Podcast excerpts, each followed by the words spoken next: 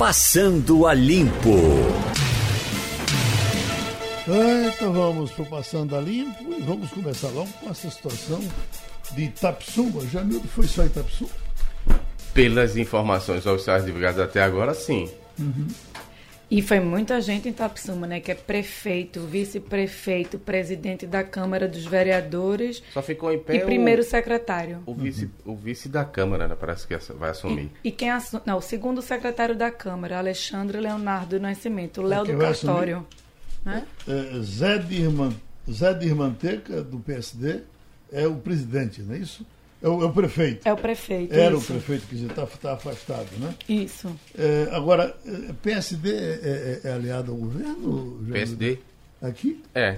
É o PSD, é o partido. É de André de Paula. De André de, André de Paula, né? Isso. É, o Eleonildo José de Santana é do PP. É, é, aliado também o PP? Uhum. Eita. E ainda vem mais quem? Esses dois. E o do PSDB. É... GG de Zé Antônio, que é do PSDB. GG de Zé Antônio. É e tem Nivaldo Vicente do, da Silva, que também é PMN. Uhum. Eu fiquei impressionada da quantidade de crimes que foram imputados Não a é. ele. E o dinheiro, é muito dinheiro, né? Para Itapissuma, né? um município Isso. pequenininho, né? É. E, e, desvio, de, desvio de ações sociais, né? A quantidade de crime impressiona, por, por, sobretudo por conta de um, olha, falsidade ideológica, peculato, frustração do direito assegurado por lei trabalhista, dispensa e inexigibilidade da licitação fora das hipóteses legais, organização criminosa em concurso de agentes, continuidade delitiva e crime de responsabilidade. É muito crime, viu? Chamado uma grande lista. Agora tem que aguardar, né? Porque você acusa, para provar vai uma diferença enorme. Tem que sempre dar o benefício da dúvida. Uhum. E é uma parada. Essas coisas de acusações. Veja esse detalhe aqui. Vejam vocês. Está aqui, ó. Paulo Preto. Você conhece a história desse Paulo Preto, que era um cara ligado a Zé Serra, ligado ao pessoal do PSDB, uma espécie de, de, de caixa preta do PSDB de São Paulo. Foi preso uma vez, João soltou, depois ele foi preso novamente, e agora vem o ministro do Superior Tribunal de Justiça, Reinaldo Soares da Fonseca, anulou a condenação de Paulo Preto Vieira de Souza. Paulo Preto estava condenado a 145 anos de prisão. Pensasse que tinha que nascer de novo para pagar outra pena. Agora, alguém me condena a 145 anos, significa que eu devo ter pintado miséria, né? Uhum. Aí vem alguém e diz, não, não pintou não, manda para casa. Né? Tem alguém errado nesse negócio, né? Se fizer uma média aí, né? É, é verdade. É isso mas é por conta da regra do réu delatado, aquela questão que o STF definiu que tem que voltar, né? Então, na verdade, não foi uma questão técnica que anulou o processo. E não por conta de questão de provas. Teria que fechar a capa com ele delatando. Isso, exatamente. Com, com, ele depondo, não é isso? Isso, exatamente. Uhum. Não se podia pronunciar depois de um delatando o processo. Aquela questão processual com o STF de... de foi só por, por conta disso que voltou técnica, tudinho? voltou. Agora estão falando, por exemplo, que o, o o ex-governador uh, uh, do Rio de Janeiro. Pezão? Não. Não. Cabral. Cabral. Cabral vai fazer delação. Que está condenado a quase 300 anos, vai fazer delação.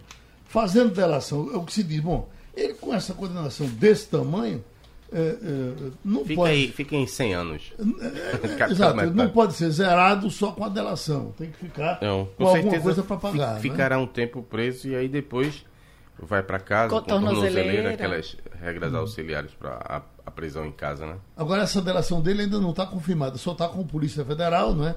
Depende do ministro Faquim se aceita ou não aceita a delação. E também tem é. que provar, né? Porque também não pode só apenas dizer. Ele tem que dizer e trazer alguma Exato. questão probatória para é. ratificar aquilo que foi dito. E aí, como o rol de políticos já foi bastante alvejado, né? O, o que se fala lá é que talvez é, sigam para cima da área judicial, do, do judiciário.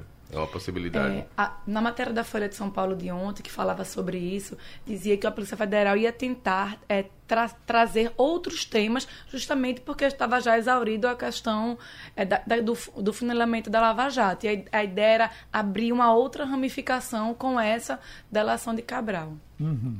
Escute, Mirella, foi preso Ricardo Coutinho, finalmente, né? Havia a história de que ele estava no exterior, estaria voltando, seria preso na volta. Então a Polícia Federal o pegou no Rio Grande do Norte. Isso. Né? Tem seus detalhes? Ao retornar então... da viagem da Europa, né? Uhum. É, a investigação é de desvio de 134 milhões na área de saúde e educação da Paraíba. Uhum. Os policiais já estavam aguardando, né? E quando ele chegou no aeroporto de Natal, é, vindo de Portugal, deram ordem de prisão. Uhum. E o governador foi preso? Porque o governador estava aí, né? Ele é ex. Ex-governador. E o governador também está denunciado. Eu, nas minhas leituras. Mas não foi preso, não. Eu não tenho não. essa informação, não. Não, foi preso, não. Não, né? só o ex-governador Ricardo Coutinho, que é do PSB. Que é ele é apontado como, abre aspas, o chefe da quadrilha. Né? Uhum. Escute, e essa, esse, esse rolo todinho é, em cima do, de Flávio Bolsonaro? É, tem um rosário de acusações pesadas, né? ele se defende feito um gigante, mas acho que não convence, porque é aquele tipo de coisa que a gente mais ou menos sabe que tem muita gente que faz, ele mesmo diz, olha, todo, todo mundo faz é. isso. Né? No vídeo dele de a live ontem, ele fala, né? isso é uma prática de todos os políticos. Uhum. Não só lá no Rio de Janeiro, né? Em todo canto. Não né? só no Rio, A gente mesmo aqui já teve casos de, de, deputado lá atrás que foi flagrado nessa situação, mas por sorte os parlamentares deixaram por isso mesmo. Está aí até hoje na política. Talvez o, o problema seja o simbolismo, né? é o filho do presidente. E está no Rio de Janeiro, que tem uma cobertura assim, midiática, fantástica da imprensa e da própria ação do Ministério Público. É, a situação dele parece ser muito grave, daí ele já ter recorrido novamente ontem para tentar estancar o processo no STF, né? Uhum. Barrar qualquer investigação. Mas como você disse, realmente é muito grave a situação dele. É porque você vê um rosário de denúncias, e o pior é o seguinte, depois dessas denúncias todas, você não se limpa mais, né? Fica, em qualquer tempo se diz, olha, se disseram isso de Jamil de setembro. É verdade. Né? É verdade. É uma parada, né? E ontem o pai como que lavou as mãos, né? Quando ele disse, olha, eu respondo por mim, não, não respondo pelos outros. Eu tenho a impressão que ele tomou uma, uma decisão política. Aquilo ele tá, deve estar tá partindo. Tentando se blindar, né? E, e, deve estar tá tentando colaborar de outras formas, mas não de, publicamente, porque se ele entrar publicamente, ele não só se demoraliza, como não pode ajudar. Atrai para si o problema. E, e exatamente. É. Puxa para ele e atrapalha. Mas... Mas vocês acreditam o dedo do governador Wilson Whitson nesse, nessa cada vez mais apertada é, situação de Flávio Bolsonaro? Veja, é uma ação do Ministério Público. Né? É, é, é o, o, governador, a rigor, ele não teria comando do Ministério Público. Você sabe mais do que Sim. eu, seu marido é inclusive do é. Ministério Público, né? é uma coisa muito independente, muito solta, né? E, e, e, e, em geral, o político acusado ele joga em cima de alguém, né? Uhum. Bolsonaro joga em cima do governador, o governador joga em cima de, de eh, sei lá, de outro qualquer, ele não quer eh, matar no peito, né? Uhum. Então, agora haja problema. A consequência disso chegaria a uma cassação? A uma... Acho que é por aí. Eu não, Poderia, não, né? É, eu não acompanho ter tão detidamente não, mas ele vai. eu, prisão, cassação, cassação seria o um mínimo aí, né? Eu, eu ia pra, pra cadeia. É, no, no live dele, que ele se explicou, tentou se explicar ontem, Flávio, ele... Diz que é vítima de perseguição. Né? Exatamente. Ele traz essa vitimização, né? De que é vítima de perseguição. E ele tenta explicar o lucro da loja de chocolate. E, e, e dentro dos pontos, né? Que ele fala sobre a questão da rachadinha, é, tenta explicar que Resende é longe de onde a central, onde eles já recebem, então por isso tem esse, esse espaço lá, não precisava ir, né? Todos, então ele tenta driblar, mas uma coisa que eu achei que não convenceu é a questão do, da fábrica de chocolate. Outra que não convence também é que ele diz, olha, o Queiroz já é. me liberou, disse que eu não tenho nada a ver com isso. Que, que autoridade é o Queiroz? É para liberar ele. Para liberar, né? É um ajeitado de todos. Quer dizer, o Queiroz então quis puxar para ele, mas não pode, porque no fim Queiroz era um agente, né? E uma situação dramática também, porque envolve policiais, militares, né? Ex-policiais, gente que teria ligação direta com as milícias e depois aparece dinheiro desse povo sendo aplicado na, nas contas de, dele. E o arranca de família, de, de parente, parente, inclusive, de, de, miliciano. Então, uma situação super imbricada que é, talvez não seja tão fácil explicar. Né? Uhum. Vocês acompanharam essa Eu só estou vendo essa manchete aqui agora. Mensagens vazadas da Lava Jato indicam favorecimento a jornalistas aliados. Daqui em setembro de 2018, fez um, fiz um pedido banal à assessoria de comunicação da Força Tarefa da Operação Lava Jato em Curitiba. Tinha lido uma notícia sobre um processo disciplinar que examinava a conduta do procurador Delton Dallagnol e solicitei uma cópia da defesa uh, por ele apresentada. Trechos dos documentos já haviam sido publicados, mas eu queria ver a íntegra. Quem diabo é que está dizendo isso aqui? Isso é Olha, da Folha de hoje. É impossível vazar para inimigo, né? Vai, vai vazar para inimigo? Não tem isso é natural, confia mais em um jornalista, confia menos em outros, não vejo problema nisso não. Agora, realmente, se havia segredo de justiça, Mirella pode explicar melhor do que eu, aí complica, porque você está infringindo uma norma que é manter a informação resguardada, né, do, do, do conhecimento público até uma ulterior, é uma palavra Isso, bonita, né? Bonito. Liberação por parte lá do juiz que estiver conduzindo o processo. Mas... Oh, o, me, o que me chamou a atenção também, gerador, mudando só o assunto que você falou nisso, eu estava lendo, isso, essa matéria foi na Feira de São Paulo e eu estava vendo, era a questão do DPVAT, que agora suspendeu a medida Sim, provisória, né? Ontem. De Bolsonaro. E vai, isso vai virar aquela é. bola de neve, que a gente vai voltar a valer. A questão era técnica, que não era por medida provisória, tem que ser via pois lei. É. Aí a maneira de, de resolverem foi dizer, não, a rede está certa, quem foi a rede que reclamou lá não podia ser por medida provisória, você tinha que apresentar um projeto para que houvesse discussão na Câmara e o povo decidir se quer ou não quer, vai ou não vai. É, na verdade, não é desculpa, como você disse, técnica para dizer, não, você está errado, você não pode fazer isso. Até porque, se for verdade, o que é divulgado, 2% apenas de falhas. Como é que você condena todo um, um sistema de proteção em função de 2%? Fica parecendo que, na verdade, era uma perseguição contra é, alguns dos, dos, operadores né, desse é, sistema de segurança de, de, seguro, como o Bivar é um dos, um dos uh, donos das empresas de seguro que oferece isso pelo país. E esse é um imposto aparentemente justo, que todos nós já pagamos há muito tempo, nos acostumamos com ele, Sim. entendemos ele, uhum. não é verdade? Aí de repente alguém chega e diz, bom, para. E quem realmente isso. necessita por um, um problema sério é importante. E o governo está correndo atrás de dinheiro aí para a saúde, para o SUS. O SUS é prejudicado com isso, né? E de repente, isso. você para. O, o governo está feito doido para saber Onde, Onde é que vai morder agora? Até uma criação novo, tem uma criação nova de um, um, um, um imposto, onde uma CPMF vai... digital é, que estava sendo quer discutido ver ontem. Onde é que vai morder agora? Porque é. já não tem mais o que criar de imposto. CPMF digital, né? É, é. Aí você pega, derruba o imposto que nós já estamos acostumados com ele. Sim, eu quando compro um carro eu já sei que, que vou pagar o seguro obrigatório. Isso é uma coisa que todos nós sabemos disso. É. E sabemos que ele tem uma utilidade. Se tem alguém roubando, como tiver roubando. Resolva, né? Resolva. Isso, exatamente. meu Deus. Falar imposto, viu? Quem está feliz hoje é a conta bancária aí do Estado, a conta única, vai ganhar 440 milhões. Lembra daquela polêmica que foi é, aventada pela oposição em função de uma negociação para pegar recursos da Petrobras uhum. em função do imposto? O dinheiro vem fizeram, é, fizeram um acordo, a Petrobras anunciou que vai pagar hoje, cai aí na conta 440 milhões desse acordo. É só Estado? Só para Pernambuco. Uhum. Mas em todo, tem outros estados também com, tem, não, com situações. É 400 só para Pernambuco, porque tem prefeituras também que vão receber, né? Conta do estado.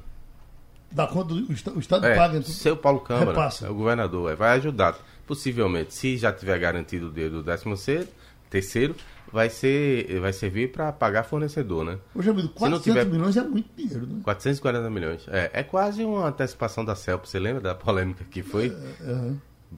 Mendoncinha e Jarbas lá atrás botou o dedo no suspiro para o governo FHC para o dele não chegar. Mas desse, nesse caso não funcionou não. Estamos com o presidente da Associação Brasileira de Proteína Animal, Dr. Ricardo Santin, uma autoridade nessa questão de alimentação, um nutrólogo. Vamos conversar um pouco com ele.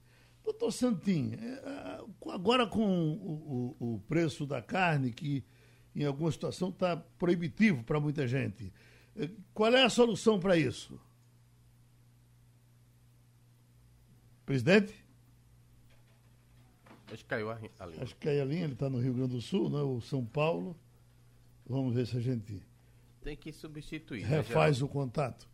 De que forma se, se pode ser substituído? Quais são as proteínas que ficam aí? É, lembrando que a, a, tem até 2023 para a gordura trans ser totalmente banida do Brasil. Hein? É uma, são três etapas, Geraldo. Começa, a primeira começa a partir de junho de do, do próximo ano, de 2020, e vai diminuindo a quantidade de gordura trans até ser totalmente banida. Pronto, então com ele agora. Eu, estava lhe perguntando, doutor Ricardo Santin, com esse preço da carne, que muita gente está se assustando com ele, o seu homem das proteínas, fazer o quê para sair da carne e não morrer? Bom dia, Geraldo. Bom dia, nossos amigos aí. É um prazer imenso falar com vocês. Eu, Wilson Madina. É um... O que a gente tem que usar é criatividade. O preço da carne de boi está cara, então nós temos que agregar ao nosso churrasco, as atividades de fim de ano, a carne suína, a carne de frango e a proteína do ovo. Não deixar de celebrar esse momento maravilhoso em família que é o Natal, o nascimento de Cristo, é a hora da gente estar junto, de fechar o ano e preparar o espírito para o ano novo de 2020 que será bom. Então a solução é fazer o quê? Exatamente misturar outros alimentos e transformar a ceia em uma ceia multivariada, não só daquele churrasco mais caro que se fazia, e tentar produtos que possam fazer um mix médio de preço, equilibrando as vendas. Já, já conversamos com o senhor aqui uma vez, inclusive falamos de um certo preconceito que há com relação à carne de porco. Isso é mais do Nordeste e pelo Sul também o pessoal tem medo do porco? Tinha, tinha sim. Está caindo, eu espero que é um medo antigo, do mesmo, da mesma classe de mitos dizendo que é hormônio no frango. Isso não, não corresponde à realidade.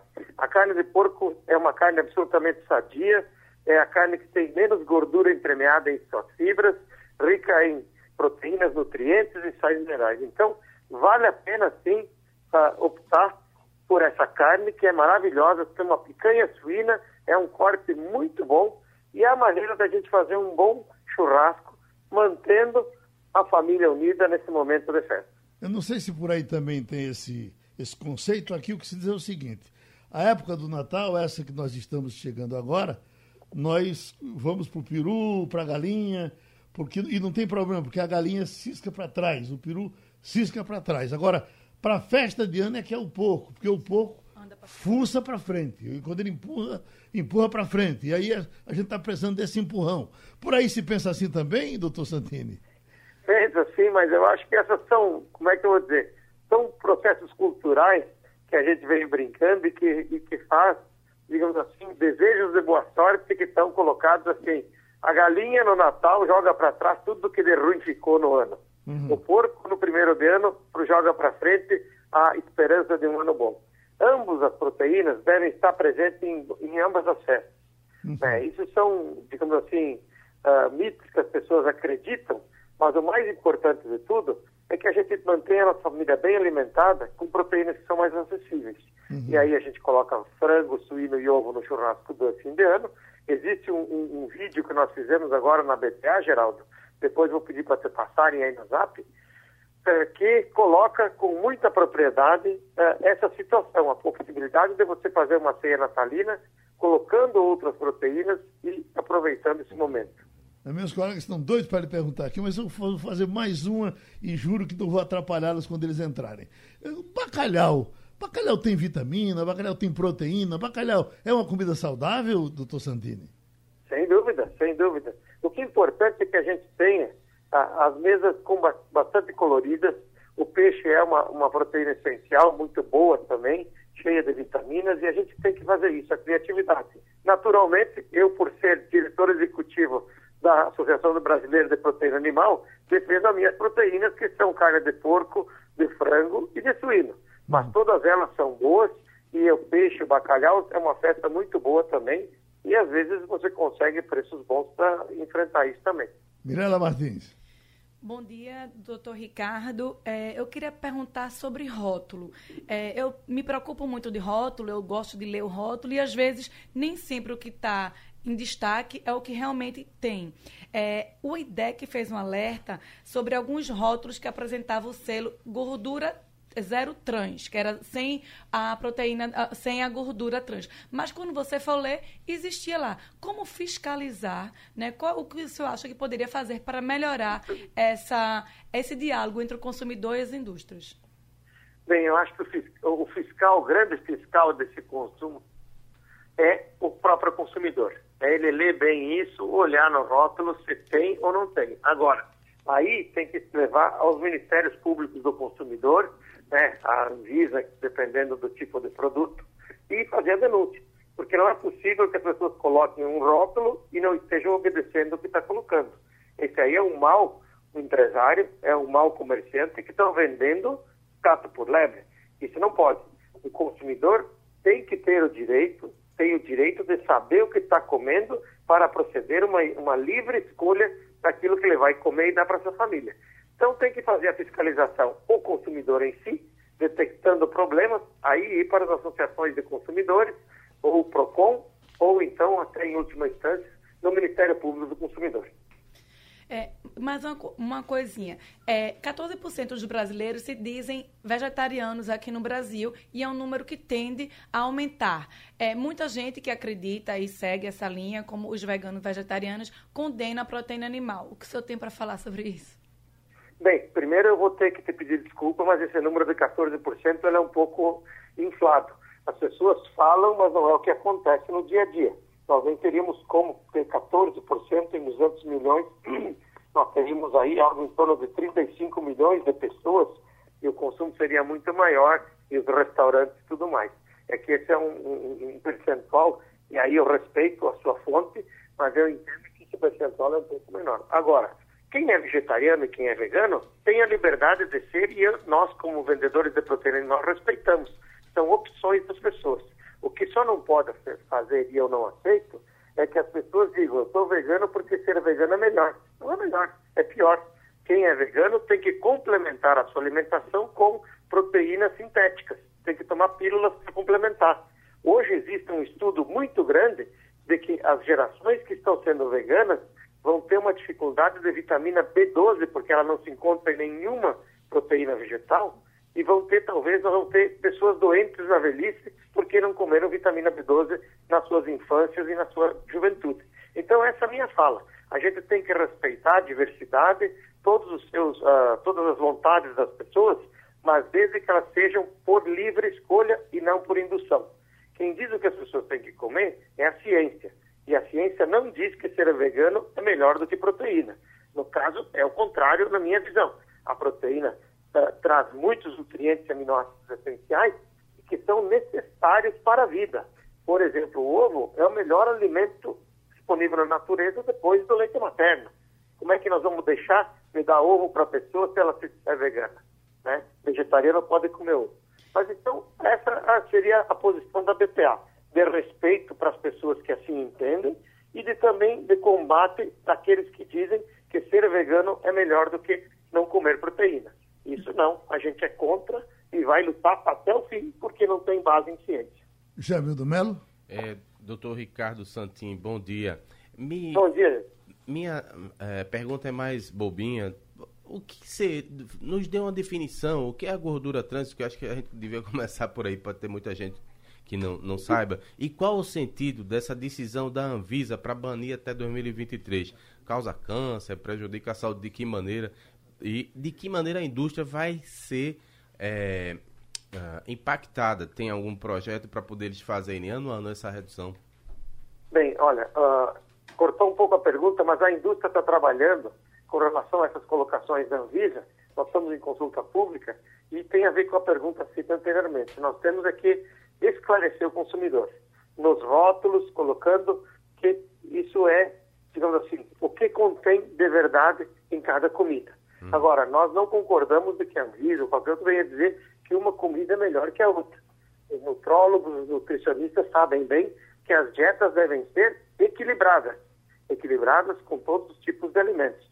A indústria vai fazer o quê? Fazendo campanhas, campanhas de esclarecimento que defenda a sua posição. Essa é o que a gente vai trabalhar. Uhum. Outra, outra bobinha aqui. Eu, desse, nós compramos ali um, um, um ovo de duas gemas E todo mundo ficou encantado com ovo de duas gemas. É uma coisa que é mais ou menos normal. Já tem tempos aqui que se vende só ovo de duas gemas. Como é que é produzido esse ovo de duas gemas? Qual é, qual é a diferença? É uma raça de galinha diferente, é, doutor? Não, não é, não é. O ovo de duas gemas é, é que o ovo tem ali, ah, no nascimento, antes de ter o embrião, ele encapsula dentro da gema.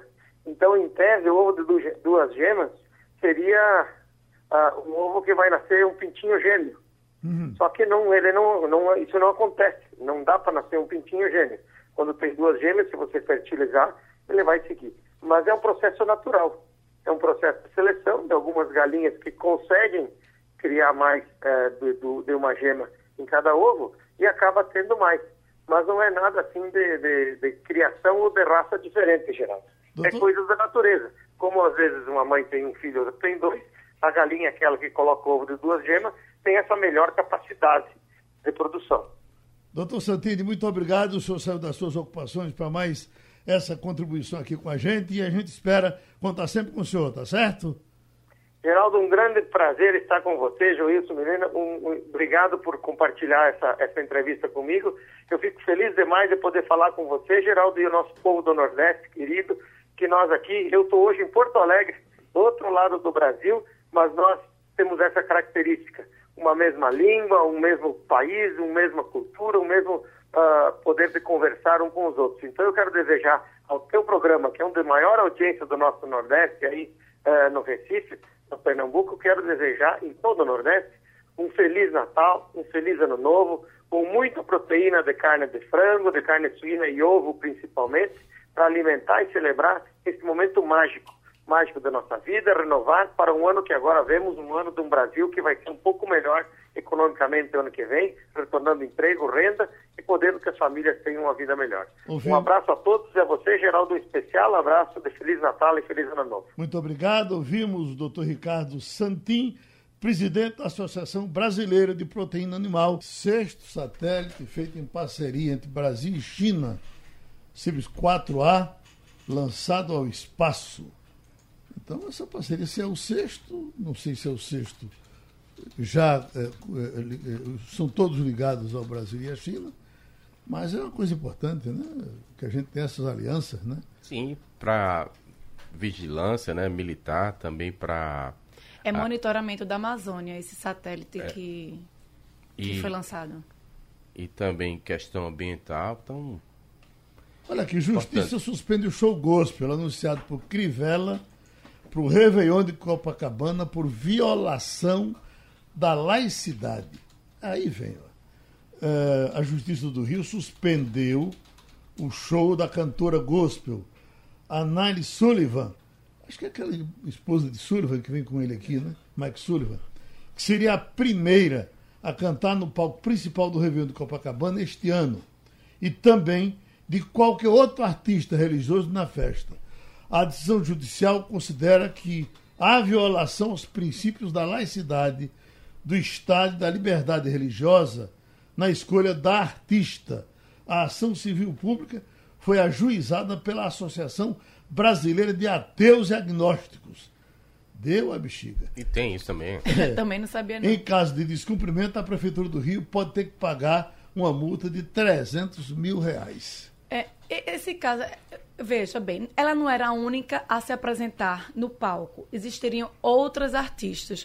A pessoa não gosta de um artista, você vai ali, vai comprar sua cerveja, sua água de coco, não escuta, porque esses shows durante o Réveillon são shows mais curtos, de duração de uma hora, assim como é em grandes festivais. Não gostou de uma, sai, mas acho que tirar, eu acho que você já vai para essa. Mas acho que o caso deles é porque eles são ateus e o show é gospel. De, de qualquer forma, o show é inteiro. Inteiro. Gospel, né? Todos serão gospels que não é o primeiro, a gente tem isso aí o tempo todo, né? Assim como tem católico também, é. na praia só você não ir se não é. quiser. Faz um show de ateu, né? Aqui, é.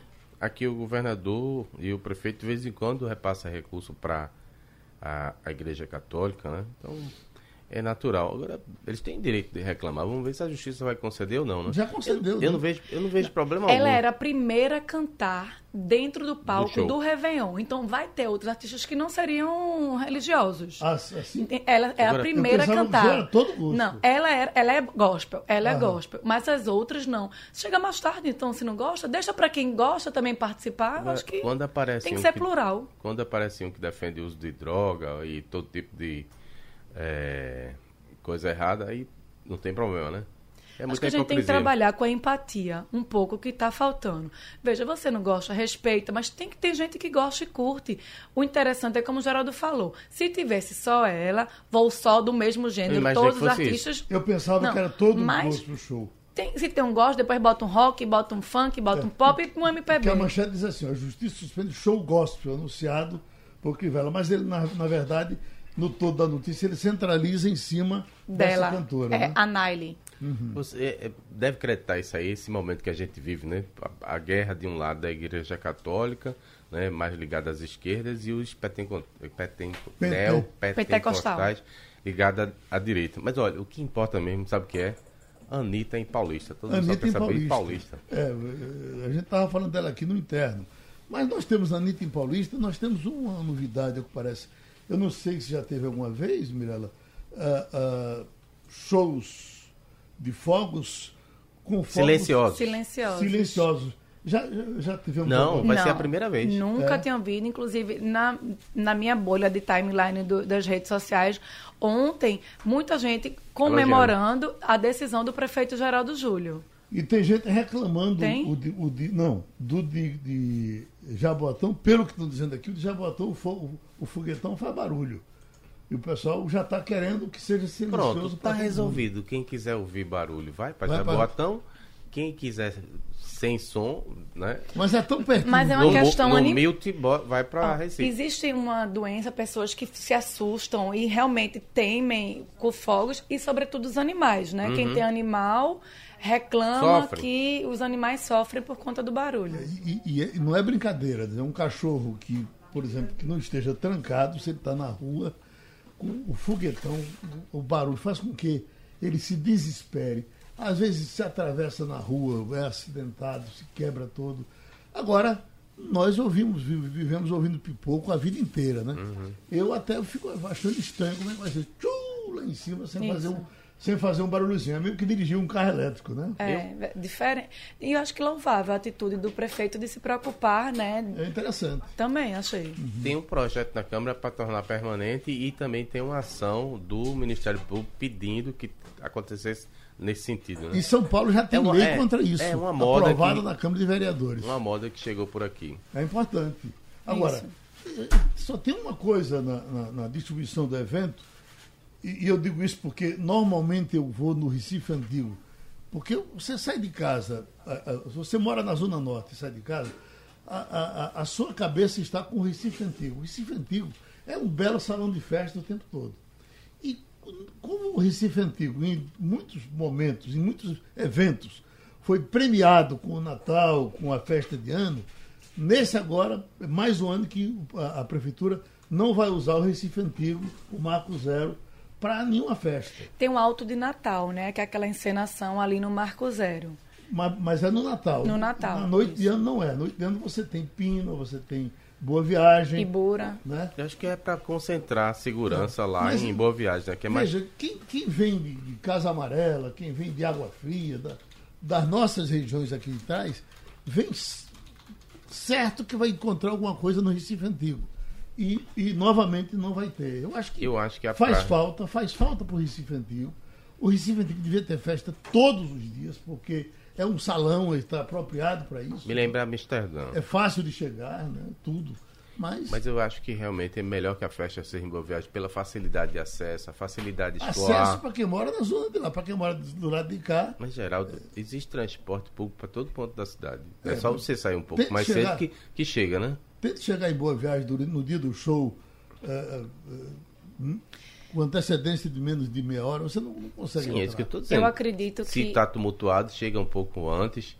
Desde, desde 7, 8 horas já tem gente na, na avenida. Mas acho que até em nome do Recife Antigo, o seu Recife Antigo, Isso que a gente fala, um salão de festas, era bom que tivesse, mas não vai ter. Mas vocês não acham que diante do nome de Anitta em Paulista, É, a programação do Recife vai ficar esvaziada diante Completamente. ou não? Quem é que vai ver ninguém? Todo mundo vai correr pra ver a Anitta. Tu achas? Claro. Eu acho que não. Eu acho Não? que- eu acho que a festa do Recife, essa- esses fogos de boa viagem, É muito já bonito, é tão bonito. tradicionais e tão que acho que quem vai vai sempre. É, existe também aquela é, aquele mantra de passar o Réveillon na praia, de fazer, Exatamente. mesmo quem não é, é adepto, mas gosta Mas- de fazer seus pulinhos, jogar uma florzinha Mas pra o Janga é Iemanjá. praia também. E, mas assim, acho que a Praia de Boa Viagem é um, é um cenário, é o cartão postal que muitos gostam de fazer. E eu me lembro, na minha juventude, existia uma briga até para locar. Que não faz tanto que tempo não assim. pode fazer mais hoje em dia. Mas lembra que as pessoas iam, alugavam o espaço na areia e Sim. montavam assim. Eu me lembro que a gente Acabou. se juntava para colocar tenda, para fazer festas lá e fazia. Era muito disputado. Eu acho que a Anitta vai concentrar uma- um bom público de paulista. E de mas- re- da região também. Mas a, a- Litoral Norte, não né? vai atrapalhar o, o, o- evento que acontece na beira-mar de Olinda também, que é tradicional e vai ter. Porque as pessoas já estão acostumadas com isso, né? E, e fazem promessas. É outro, é outro palangolé, né? É outro tipo de ação. Isso. né? Essa irmã mesmo, ela, ela tem um Xangô. Onde é seu Xangô, irmã? Águas Compridas? É, é, perto de Marlene. Ela- Já está tudo certo. Ela e Marlene vão, Vão pra atra- Anitta? vão para vão pra Boa Viagem, né? Ah, Não, pra Boa Viagem. Vão para Olinda, né? A praia de Olinda. Jogar flores ao mar. Essa é uma manchete de hoje. mas certamente é novidade para muita gente. Para mim é. Gás veicular passará a ser comercializado em quilograma em 2020. O padrão de comercialização do gás natural veicular, GNV, Metro cúbico. em né? todo o país vai mudar do atual metro cúbico para massa, isso é, será vendido em quilograma. Acho que fica mais, mais inteligível, mais fácil de É entender. fácil de né? entender, né? É. A, Me dá mudança, tantos quilos aí de gás? a mudança é só no posto, né? É. Aham. Me dá um segundo. Vamos vender gás por quilo. Informa aí, Jamil. Olhe, aqui em primeira mão, acabei de receber essa informação para dar no ar. O prefeito de Itapsuma, o José Bezerra Tenório Filho, chama Zé de Irmanteca, ah, é o nome popular dele, informa que às 11 horas dessa sexta-feira, em frente à Secretaria Municipal de Ação Social, na Praça Gamenon Magalhães, vai prestar esclarecimentos sobre a operação que ocorreu no município de Itapsuma na manhã dessa sexta-feira. Com certeza vai negar.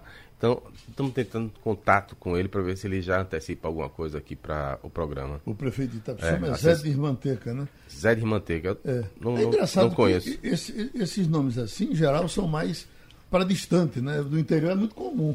Agora aqui na região metropolitana, Uhum. Tá pegando. fulano de fulano, não sei o que, de ciclano, não sei o que, não sei o que e tal. É feito cabo que tem muito isso, o né? cabo tem, é. Queco do armazém, É. Fado da farmácia, Aham.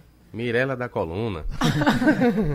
Ó, acabou de sair o IPCA desse de, de dezembro e a carne foi o maior vilão, né? Subiu 17,7%. E as massas também, se E não a me engano. prévia da inflação é a maior em quatro anos, por conta desse aumento das É, carnes. Mesmo ela sendo a maior em quatro anos, ela está fora ainda Isso. da, É. E as massas. daquela exigência, né, de- do- da- daquele limite. é. E as massas também cresceram por conta do trigo, né? A crise na Argentina, a- a sobretaxa aí deve atrapalhar também a compra do macarrão, da- das massas em geral. É, e o consumo de massa não tem diminuído porque é, é, os médicos nos dizem aqui que é, talvez até a- a- o trigo seja mais nocivo do que, o, do que o sal e o açúcar. Então, comer sem trigo é o futuro de muita gente. De repente o tigre virou vilão, né? Já teve o ovo, já teve café, a carne e o tigre, trigo vi- virou vilão. Muita gente diz que esse trigo que a gente consome atualmente não é aquele trigo da época de Jesus Cristo, né? Um, um trigo mais É o trigo trans. mais misturado. E isso sim é que faz mal, né? Você trabalha um trigo honesto, digamos assim, puro, não teria problema. Mas o que a gente come hoje O não trigo, é algo. o trigo raiz. A, a indústria para dar sabor nele, para ficar mais gostoso, né? E fica em muitos casos. né? Isso, é. Uhum. O glúten, né, também virou um vilão que é- tá- faz parte do trigo. Uma decisão aqui importante é para o presidente da Câmara, o deputado Rodrigo Maia, é preciso um debate transparente sobre os 60 dias de, de férias dos juízes federais e estaduais. Isso que vai tratar desse assunto com seriedade tem, na volta no começo do ano. Tem, tem projeto lá para acabar, acabar com a justiça do trabalho. Né? Eu acho que quando forem falar sobre isso, é, é possível que é, apresentem essa solução. No STF, Gilmar Mendes também reclamou já publicamente. É, se fala em tanta economia, em busca de produtividade, tal, talvez tenha chegado a hora. É, e nós temos esses, esses, processos todos acumulados aí. O pessoal do Supremo, quando fala disso, fala em milhões e milhões e milhões de processos acumulados. Aí o cara pega a férias de 60 dias. Mas na maioria das vezes nem pega, viu, Geraldo? É para poder vender e transformar em é, subsídio. subsídio é. Já está o ministro? Ministro, já, já nos escuta? Estou ouvindo sim, estou ouvindo sim. O ministro Osmar Terra, ministro da Cidadania, nós desde cedo estamos aqui esperando um espaço para falar com ele e ele chega para a gente falar. Até quero lhe mandar um abraço especial de Raul Henrique, é nosso querido amigo aqui, e se confessa seu grande amigo, o que certamente é verdade, não é isso? Eu, eu, eu que agradeço essa oportunidade aí, Geraldo Freire, cumprimentando, cumprimentando o Janildo a Mirella também, a todos os ouvintes. Essa oportunidade da gente conversar um pouco sobre o nosso trabalho. O Ministério da Cidadania é o Ministério que cuida da área social do governo. Né? Então, tô, agradeço a oportunidade de a gente poder conversar nesse, nessa manhã de sexta-feira aí. Recentemente o senhor recebeu um prêmio internacional da educação do Brasil. Podia falar dele? É, nós recebemos o, o prêmio pelo, por um programa que é um programa vinculado ao, ao Bolsa Família, que é o programa é, Criança Feliz. Nós ganhamos o prêmio. O que é o programa Criança Feliz? É um programa que trabalha com o desenvolvimento das habilidades, das competências, da inteligência das crianças bem no início da vida. Hoje a, ciência mostra que é nos primeiros três anos de vida que nós desenvolvemos as habilidades, as principais habilidades e as, e as diversas formas de inteligência que nós vamos usar o resto da vida. Isso depende do estímulo que se tem nesses primeiros três anos. Depois não se organiza mais isso, é mais difícil de se organizar. Então é um, é um esforço grande que nós estamos fazendo para acompanhar as famílias, crianças que nascem nas famílias mais pobres, é, acompanhar em casa. Nós temos hoje, estamos acompanhando um milhão de crianças em casa toda semana no Brasil, principalmente crianças filhas do, das famílias do Bolsa Família e do, do benefício de prestação continuada, do BPC, que são famílias pobres, com crianças com deficiência, né? E essas crianças têm esse acompanhamento semanal. Toda semana vai um visitador na casa, fica lá um bom tempo conversando com a família, orientando a família, vendo como é que está a criança, estabelecendo vínculos dessa família, dessa criança, com todos os programas sociais que tem no município, né? Para que essa criança tenha oportunidade de se desenvolver em melhores condições e chegar na escola também em melhores condições para aprender mais, né? para render mais na escola, no futuro ter uma, uma escolaridade maior, uma renda maior que a dos seus pais, né? e, e, e ajudar a família depois a sair da pobreza é o maior programa de enfrentamento à desigualdade, que a desigualdade começa lá no início da vida. Né? As crianças nascem com o mesmo potencial, nascem com a mesma capacidade, seja rica, seja pobre, mas ao estar num ambiente mais com mais dificuldades, um ambiente de, de, de sofrimento maior, um ambiente onde a própria família não tem uma escolaridade alta e não é culpa da família, ninguém tem culpa disso, né? É, mas que isso, isso acaba limitando até o vocabulário da criança. A criança fica com um vocabulário menor, tem menos estímulos. As famílias do, do Bolsa Família, só 9% têm livros de contos infantis para ler em casa para os seus filhos. Né? Nós estamos oportunizando que cheguem livros, é, fizemos um. É, estamos, é, conseguimos 10 milhões de livros de contos infantis do Banco Itaú Social um programa do Banco Itaú Social para distribuir para essas crianças, essas famílias. É um acompanhamento assim feito de perto, bem no início da vida, para fazer essas crianças se desenvolverem. Então, hoje o Criança Feliz já é o maior programa do mundo em escala de acompanhamento da primeira infância, né, de acompanhamento domiciliar da primeira infância. Por isso que nós ganhamos o prêmio da Cúpula Mundial de Inovação em Educação é o, o Wise Awards, é o prêmio, é, prêmio Wise, é, quer dizer, cúpula mundial é, a, é a sigla inglesa, né, da Cúpula Mundial de Inovação e Educação. Ganhamos o prêmio concorrendo com 130 países, 480 programas, 482 programas, e vencemos. Né? O Brasil foi, o, foi premiado. Então é um, é um motivo de orgulho, mas ao mesmo tempo é um incentivo, um estímulo para que o programa aumente. Nós queremos dobrar o tamanho do programa esse ano, vão chegar a 2 milhões de crianças do Bolsa Família. O total de crianças entre 0 e 3 anos, que é o, são o alvo do programa, no Bolsa Família são 3 milhões e 200 mil. Nós queremos chegar, é, nossa, nosso planejamento é para chegar esse ano a 2 milhões e chegar a 3 milhões e 200 mil no, no último ano aí do, do, desse, desse governo agora, dessa etapa do governo, né? Okay, 2022. Então, é um, nós estamos muito orgulhosos aí, e, e, isso é mérito também dos municípios que abraçaram o programa. Em Pernambuco nós temos 62 mil famílias que são visitadas toda semana, né? Vamos ver se a gente dobra esse número agora, nesse ano. Né? Dos, dos 185 municípios de Pernambuco, 154 estão dentro do programa. O governo do estado tem nos apoiado. Pernambuco teve uma teve um, um programa, a Mãe Coruja Pernambucana, muito, muito importante, né, que é uma, é uma parceria que a gente faz também com o programa da Mãe Coruja. Então, mas é um programa para desenvolvimento das habilidades, das competências, não é só um programa para a saúde da criança. É para a saúde física, mas também para a questão desenvolvimento mental da criança, né? Uhum. Que é uma inovação, isso é uma coisa nova, né? Ministro, e aí estamos, estamos muito contentes com, com o resultado e com o apoio dos municípios. Eu quero agradecer aqui publicamente os municípios de Pernambuco que participam do programa e ao governo do estado também, que é nosso parceiro. Bom, nos permita uma carreirinha aqui, que nós estamos com o tempo sendo engolido. Estamos com o ministro da Cidadania, Osmar Terra. Jamildo Melo. Ministro, bom dia. É, ontem, na live semanal, o presidente falou que por esses dias está concluindo o pagamento do Bolsa Família. Isso depois na campanha de ter sido acusado de que não pagaria é, quanto vai ser gasto na região? Tem algum uh, balanço só para Pernambuco? E aproveitar e perguntar sobre o Renda Brasil. O que é que vai ser reformulado no programa? O que é que vai acontecer de novo para os próximos anos? E saber se tem realmente fundamento a, especulação. A gente lê alguma coisa sobre retirar a, uma oferta de incentivo que é dada na cesta básica e transferir direto para os beneficiários. Seria uma maneira de focalizar as ações.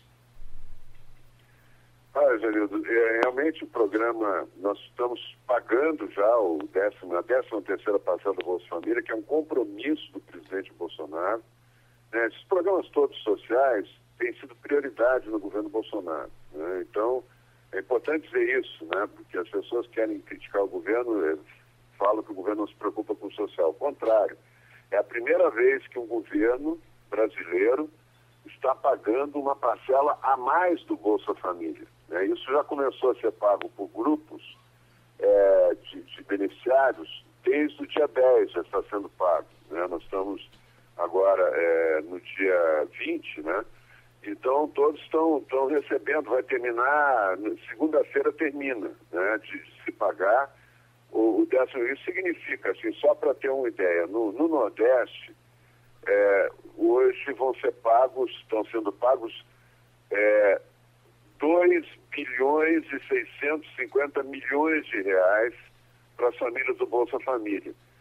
É, isso significa um, a metade disso é 1 bilhão e, e, e, cento e, e 300 milhões. Né? É, é, a, é, uma, é a parcela do mês de, outubro, de dezembro, que normalmente se recebia, mas está se trazendo uma novidade, uma grande novidade. Agora se paga mais um bilhão e 300 milhões, 300 e poucos milhões no Nordeste, é, só no Nordeste, para as famílias do Bolsa Família. Nós estamos atingindo aí um número importante, são 420 mil famílias em Pernambuco, só em Pernambuco, são 420 mil famílias que vão receber duas parcelas, em vez de uma, vão receber duas. Isso é um compromisso do, do presidente Bolsonaro de campanha, é uma coisa que nunca tinha sido feita, e agora nós estamos honrando esse compromisso que o presidente determinou. Então nós estamos aí com 420 mil famílias recebendo é, 210 é, milhões de reais é, a mais né, em função do, do, aliás, desculpe, eu, eu, tô, eu troquei o um número aqui. São 127 mil famílias, 127.840 famílias, né? E 840 é, famílias é, que vão receber 210 milhões de reais a mais. É, elas vão receber, na verdade, 420. Mas uh, é, 210 milhões é um valor a mais desses 420 que elas não recebiam antes em função desse compromisso do presidente em pagar a 13 terceira parcela, uma, de, uma 13 terceira parcela do Bolsa Família, que agora começará a ser paga todos os anos. Né? E ele vai, isso vai mexer com toda a economia, né? mexe com a economia do, do pequeno município, da periferia da região metropolitana, uh, no município do interior, né? Isso vai direto, é uma injeção na veia, assim, vai direto para o bolso do, do usuário do Bolsa Família, né, das famílias do Bolsa Família, que são as mais pobres, aquelas que estão na beira da pobreza extrema e da miséria, né, e que vão ter esse benefício para melhorar o seu Natal, né, melhorar aí o seu final de ano. Né. Então, é uma boa notícia. Agora, está me perguntando, o que, que o governo está pensando? O governo tem certeza de que não o Bolsa Família sozinho não tira as pessoas da pobreza. Ele ajuda as pessoas a se manter em condições mínimas de dignidade, né? mas elas continuam muito pobres, continuam precisando do Bolsa Família né? para poder é, se alimentar, para poder ter um, um mínimo né? para a sua sobrevivência. Ele é um programa de complementação de renda, portanto, ele trabalha com a renda que a família tem e complementa essa renda. Né? Então é um programa que tem, é, é, ele tem uma limitação, ele é só para manutenção dessas famílias, né? Ele não é para, ele não, não tem dentro dele estímulos para a família sair da pobreza. Agora nós queremos criar esses estímulos, né? Aquela história do que não adianta só dar o peixe, né? Tem que ensinar a pescar também. Nós vamos fazer as duas coisas. Vamos continuar dando peixe, vamos continuar pagando o Bolsa Família, mas vamos criar estímulos dentro do programa para que as famílias possam sair da pobreza. E quais são esses estímulos? Assim, falar genericamente, porque o programa ainda está em estudo, né? Nós queremos lançar isso agora no, no primeiro semestre, né? nos primeiros meses do ano. Mas é um, por exemplo, a família que tiver uma criança mais tempo na escola e, e passando de ano e melhorando a nota, ela vai ganhar mais, vai ganhar um pouco mais, vai ter um estímulo, né?